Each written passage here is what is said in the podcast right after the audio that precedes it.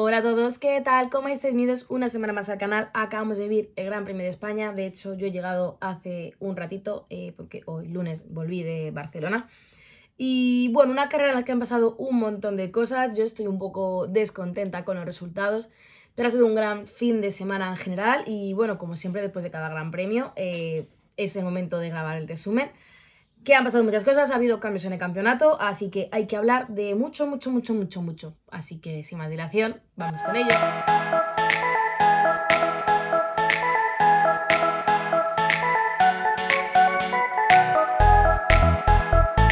Bueno, para empezar, eh, decir que ha sido un fin de semana de mucho calor, eh, mucho sol, yo he flipado, creo que no recordaba tanto calor y tanto sol en Barcelona, un fin de semana de carreras en mucho tiempo. Y eso que he pasado calor otros años, pero este fin de semana ha sido increíble. Pero bueno, no quiero hablar de lo que ha sido el Gran Premio, o sea, lo que es el fin de semana en general, porque para eso me daría para otro vídeo completo, que no sé si me va a dar tiempo a hacer porque, mm, bueno, este fin de semana es Mónaco.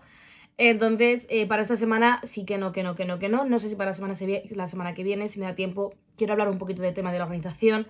Ha habido muchas quejas, yo hay cosas que estoy de acuerdo, otras con las que no tanto. Entonces, bueno, eso lo vamos a dejar como un tema aparte y ya veré si más adelante me da tiempo. Eh, bueno, más adelante, la semana que viene me da tiempo y, os hago un vídeo sobre ello, no prometo nada.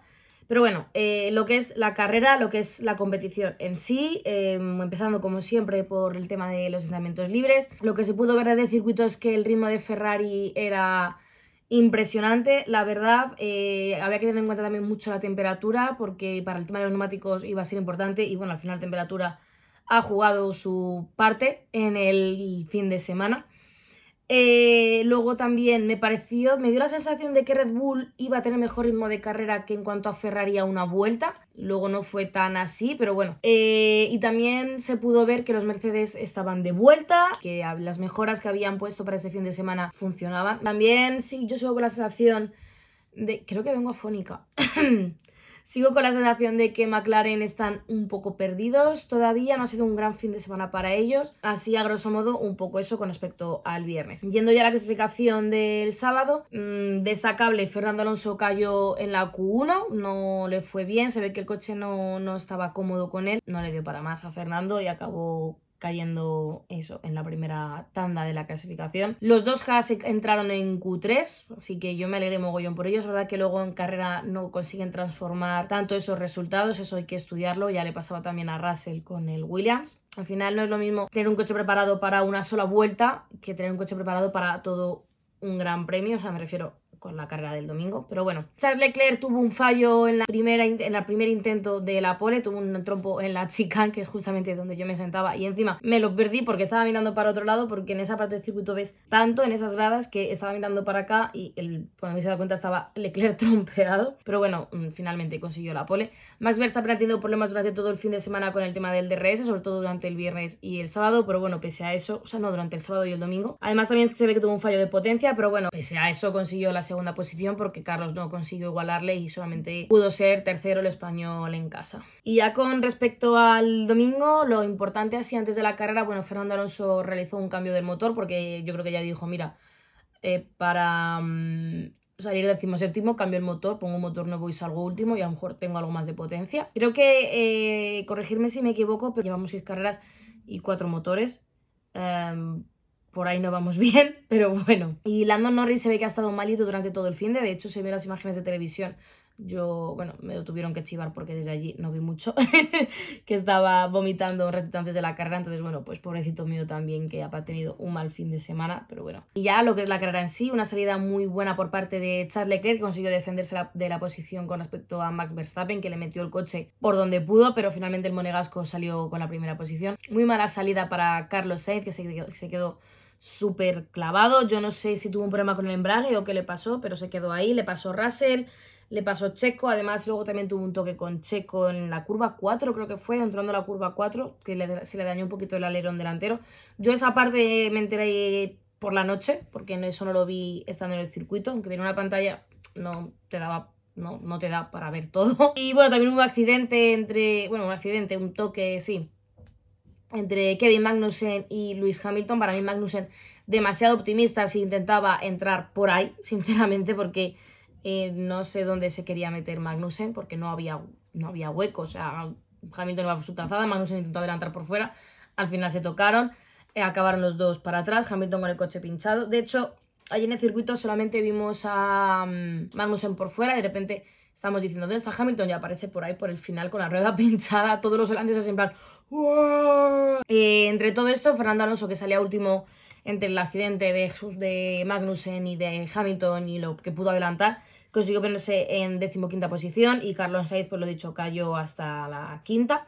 Había que ver Luis Hamilton hasta dónde podía llegar porque al final se puso penúltimo y estaba como a 50 segundos de la cabeza. O sea, yo pensaba que Hamilton ya no iba, no iba a terminar la carrera. O sea, digo, este al final se pira o algo porque no va a conseguir ni puntos. Sinceramente, o sea, yo viéndolo ahí, dije, madre mía, Hamilton, qué mala carrera. O sea, lo que le faltaba ya después de las, la temporada que lleva, que realmente, vale, sí, es verdad que consiguió el podio en Arabia. ¿En Arabia? Sí. ¿En Arabia? Bueno, consiguió un podio. Creo que fue en Arabia. Pero que no. No, o en Bahrein, que fue cuando rompió Hamilton y Pérez, o sea, Verstappen y Pérez. No me acuerdo el caso. Que tiene un podio. Pero no llevaba unas carreras muy buenas, entonces yo digo, ya lo que le faltaba a Hamilton para. Pues eso, amargarse más. En la vuelta 4 Leclerc empieza a abrir hueco con respecto a Verstappen, que aquí es lo que me sorprendió porque yo pensaba que Red Bull tenía mejor ritmo de carrera que, que Ferrari, pero la verdad es que eh, Leclerc empezó a tirar. Eh, Mick no sé de dónde consiguió adelantar un mogollón de posiciones. Bueno, al final empezaron a adelantar botas, empezó a adelantar Ocon y empezó a caer porque, como os he dicho, los Haas realmente no tenían tanto ritmo. Y volviendo a lo de Hamilton, de hecho hubo una radio en la que el piloto británico pidió al equipo retirar el coche, guardar el motor y decir, mira, no vamos a conseguir nada, vamos a guardar el coche y yo me piro de aquí. Yo creo que estaba ya en modo rayado, ya sabéis cómo es Hamilton. Pero al final el equipo, bueno, consiguió convencerle, dijeron que, bueno, que por menos octavo podía ser, algunos puntos podía conseguir. Entonces, finalmente, pues eso, consiguieron convencerle para que el piloto británico se mantuviese en pista, pero yo tampoco las tenía todas conmigo, sinceramente. Digo, este se va a pirar, pero seguro. En la vuelta 8 es cuando Ocon adelanta a Mick Schumacher y aquí ya empezamos a sorprendernos porque empezamos a ver que se puede adelantar. O sea, España siempre ha sido un circuito en el que ha costado mucho adelantar, en el que las carreras suelen ser aburridas porque suelen ser muy procesión.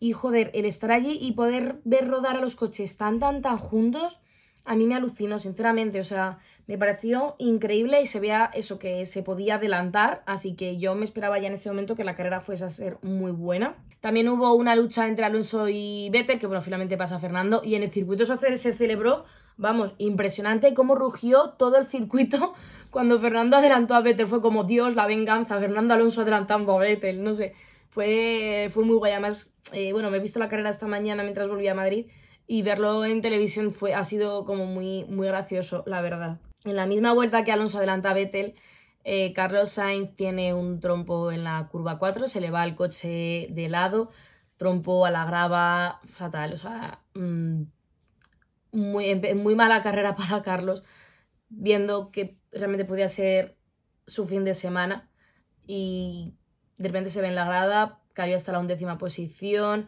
el coche seguramente se dañó parte del fondo porque al final, bueno, em, estaba en la grava. Y bueno, según comentan, yo en principio pensaba que había sido un, un error propio, él también ha dicho que hubo una racha de viento que le dio un coletazo en el coche y se lo llevó. En fin, que lo de Carlos sinceramente no podía ir a peor. Pérez empezaba a acercarse mucho a George Russell. Verstappen en la siguiente vuelta, en la vuelta 9, también tiene una salida de pista muy parecida a la de Carlos, más lenta. De hecho, Verstappen no llegó a hacer un trompo como tal, pero sí salió en el mismo sitio. Y también dijo por radio que fue una racha de viento lo que le movió el coche, por lo que yo creo que eso que... Es verdad que hacía más viento el sábado que ayer domingo, pero parece que eso les ha afectado a algunos coches, por lo menos a estos dos coches. Verstappen se ringó por la pista por detrás de Russell y de Pérez. Y Leclerc abre un hueco ya más todavía de unos 8 segundos. Yo creo impresionante, la verdad. O sea, Leclerc tenía el fin de semana para ganarlo fácil. Tenía. Importante. En la vuelta 10 hay un mini tren. Bueno, ya la vuelta 10. Sí, hay un mini trenecito entre, la, entre Russell, Pérez y Verstappen, aquí ya todo el mundo empezamos a pensar, ¿habrá órdenes de equipo para que Pérez, o sea, sí, para que Pérez y Verstappen hagan cambio de posición. ¿Qué hará Red Bull? ¿Cómo gestionará este fin de semana? En la vuelta 11 realizan su primera parada tanto Sainz como Alonso como Gasly. Y finalmente hay órdenes de equipo por parte de Red Bull para que Pérez se deje pasar por, eh, Max Verstappen. Decían que Verstappen iba más rápido y tal, y bueno, pues que eso, que se dejase adelantar para conseguir adelantar a, Russell. Sainz vuelve a pista en la posición decimosexta y con neumáticos medios, ya solamente queda aguantar, que se vayan quitando los de delante. Y remontar posiciones hasta ver dónde puedes llegar. O sea, el, realmente en esta situación y con todo como estaba, un cuarto, quinto, sexto era posible. Por lo menos un quinto, teniendo en cuenta que estaban Leclerc, Russell Pérez y Verstappen, la posibilidad del quinto era, era real. Verstappen empieza a luchar contra Russell, pero aquí viene el problema. Y es que, recordad que os he dicho que Verstappen ha tenido problemas con el DRS durante todo el fin de semana. Pues bueno, ha seguido con los problemas del DRS. Y es que no se la abría. Y además, eh, por lo que se ve, el Mercedes ha sido el coche más rápido en velocidad punta este fin de semana. Por lo que sin esas, esos caballos de más, esa potencia de más que le proporciona el, el DRS al coche de Verstappen era imposible que este consiguiese adelantar a George Russell y bueno, realmente así fue. Lo intentó durante varias, durante varias vueltas y nada, entre, bueno, entre medias, en la vuelta 13, no, en la 14 eh, hacen una parada los dos y nada, Verstappen pues eso, sigue intentándolo, no tiene DRS, tiene alguna que consigue acercarse y tal, además de hecho Em, había veces que se le abría el DRS y se le cerraba, desde el equipo le estaban diciendo, aquí ya no sé si esto fue antes o después, porque lo tengo todo así un poco apuntado del tirón, pero desde el equipo le decían, cuando pases el, lo que es el piano y tal, pulsa el botón una vez, porque se ve que Verstappen estaba en modo loco ahí, apretando el botón del DRS, y en vez de abrirlo lo estaba abriendo y cerrando todo el rato, entonces bueno, fue un poco caótico eso para Verstappen. En la vuelta 18 realiza Checo Pérez también su primera parada, y Sainz adelantando a Vettel consigue ponerse ya en séptima posición. Eh, a Verstappen también tiene un coletazo en el coche que parece que se le va, pero bueno, consigue recuperarlo. No sé si también fue esto causa del viento. Y mientras Leclerc sigue primero con más de 30 segundos de ventaja, era impresionante. O sea, yo recuerdo tener a mi hermano al lado con su móvil, em, tomando tiempos a ver la distancia de cada uno. Y era impresionante, o sea, cuando Leclerc estaba entrando a la recta principal, estaban apareciendo Russell y Verstappen por la curva 10. O sea, era increíble, más, más o menos, ¿vale? O sea, es, un poco hacia ojo, pero era impresionante la distancia que estaba abriendo Leclerc y el ritmo de carrera, o sea, es que lo tenía perfecto para ganar. Eh, Verstappen sigue eso en su lucha con Russell con sus problemas del DRS. En la vuelta 21 para Leclerc, que bueno, sale primero, no tiene ningún problema, una parada muy buena, muy tranquila, todo perfecto de cara.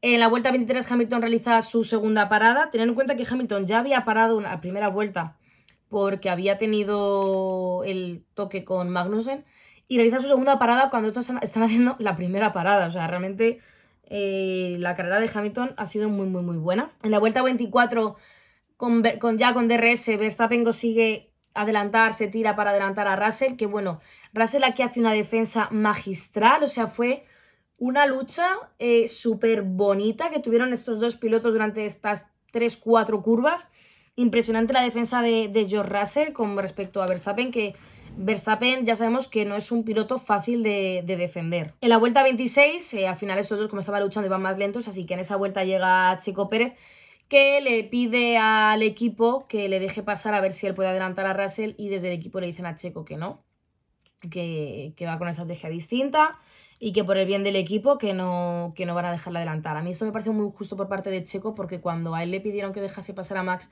para intentar adelantar a, ver, a, a Russell, Checo obedeció y en este caso priorizaron a, a, Verstappen. A ver, yo entiendo la, que el equipo priorizaba el Mundial de Pilotos antes que el de equipos y tal, pero me pareció muy justo para Checo. Además tiene unos mexicanos sentados al lado que debían estar bastante cabreados con Red Bull, la verdad, pero bueno. Eh, en la vuelta 27 llega el drama para Ferrari eh, y es que de repente Leclerc se para el coche hace caput y se queda sin potencia. De hecho, estábamos viendo la carrera yo ahí en la grada y de repente vemos a Leclerc en plan, ¿qué le pasa? Va súper lento, Leclerc se para, Leclerc se para. Fue, fue el caos en el circuito.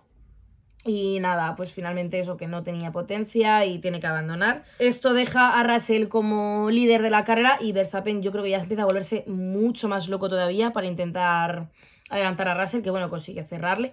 Aquí entre medias hay un troque entre Stroll y Gasly, que bueno, tampoco va para más. Creo que Stroll se va un poco por la grava, pero creo que también fue en la curva 4, pero vamos, nada mega trascendente.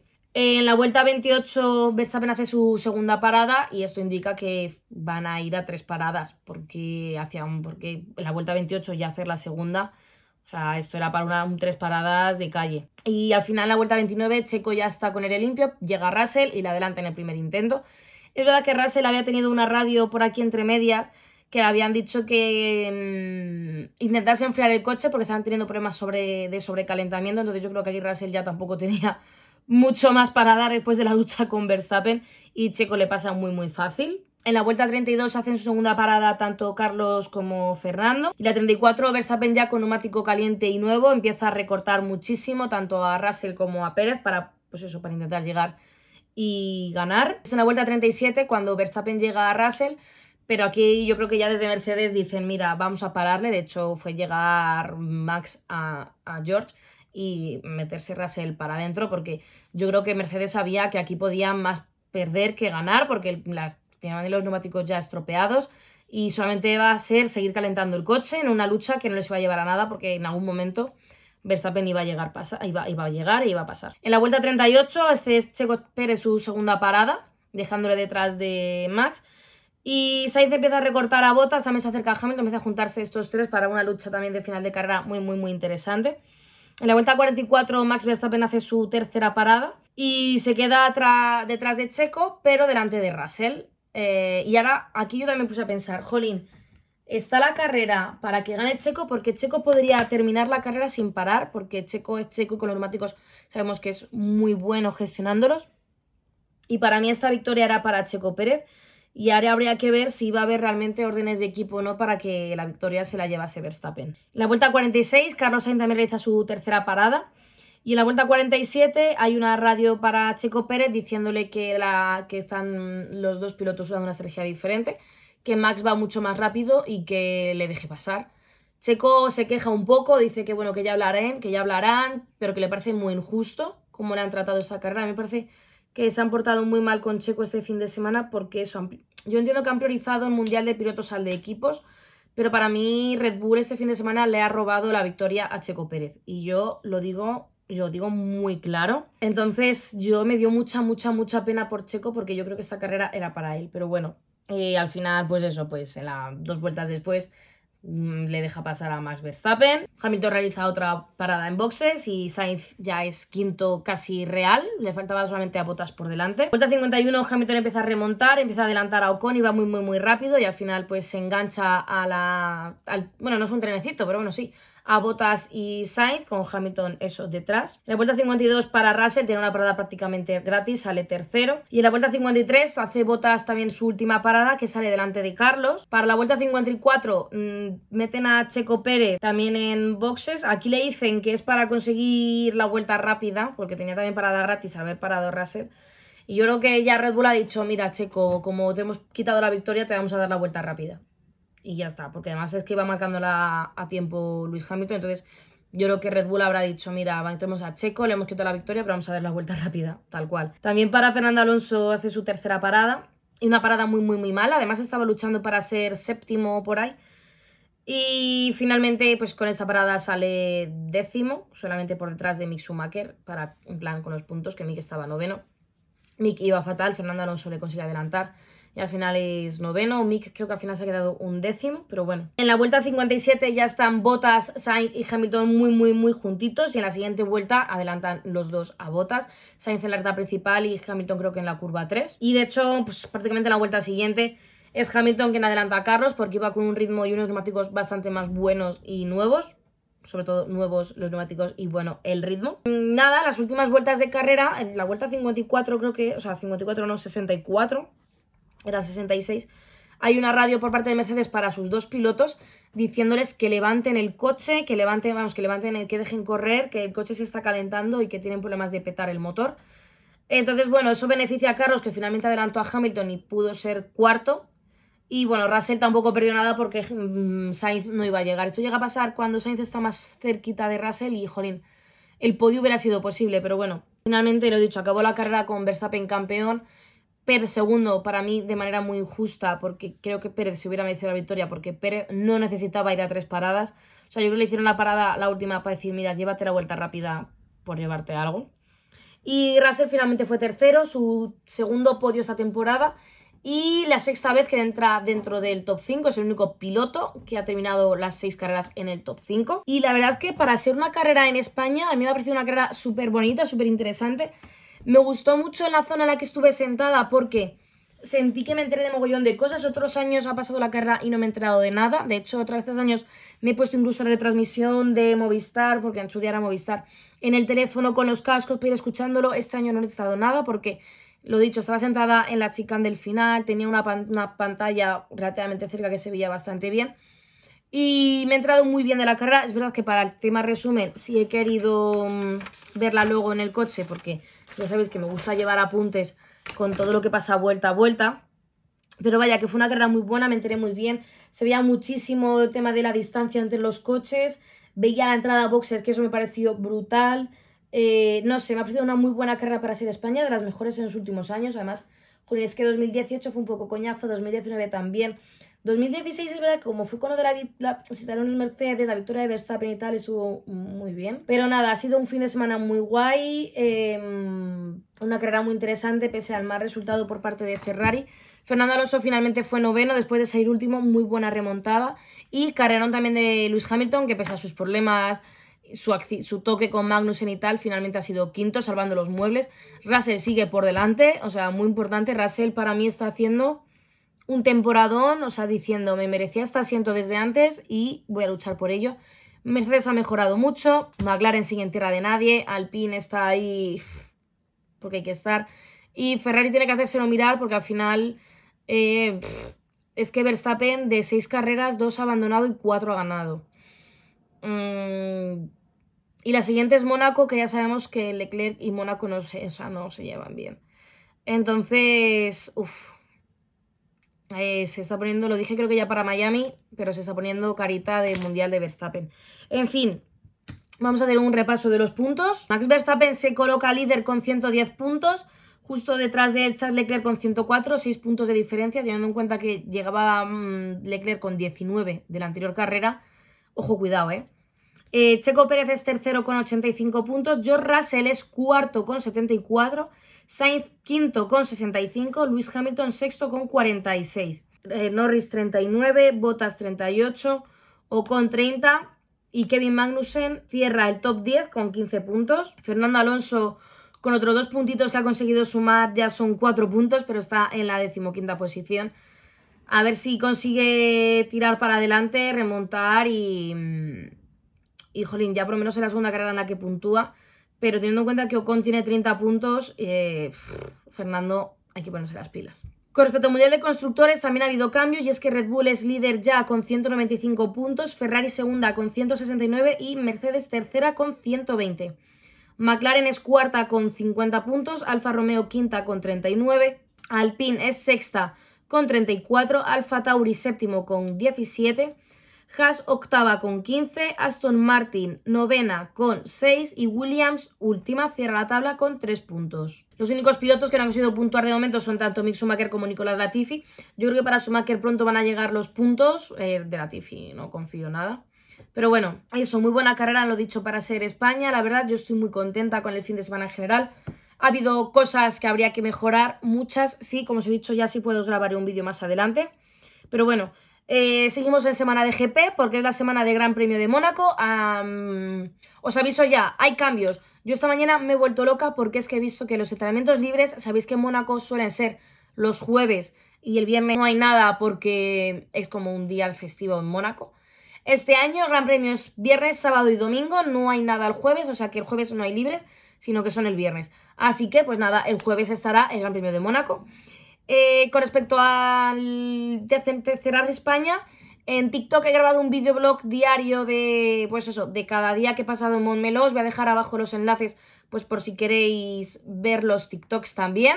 Y lo dicho, pues eso, podéis seguirme en redes sociales. Voy a subir un montón de fotos seguramente hoy o mañana, creo que va a ser más mañana, eh, a Instagram de las fotos que he hecho con la cámara. Hay algunas que están muy chulas. Y nada más, esto es todo por hoy. Si os ha gustado el vídeo podéis darle a like, suscribiros o compartir. En cuanto a podcast, pues también podéis seguirme, podéis comentar, compartirlo por ahí. Y nada más, nos vemos de cara al Gran Primo de Mónaco. ¡Chao!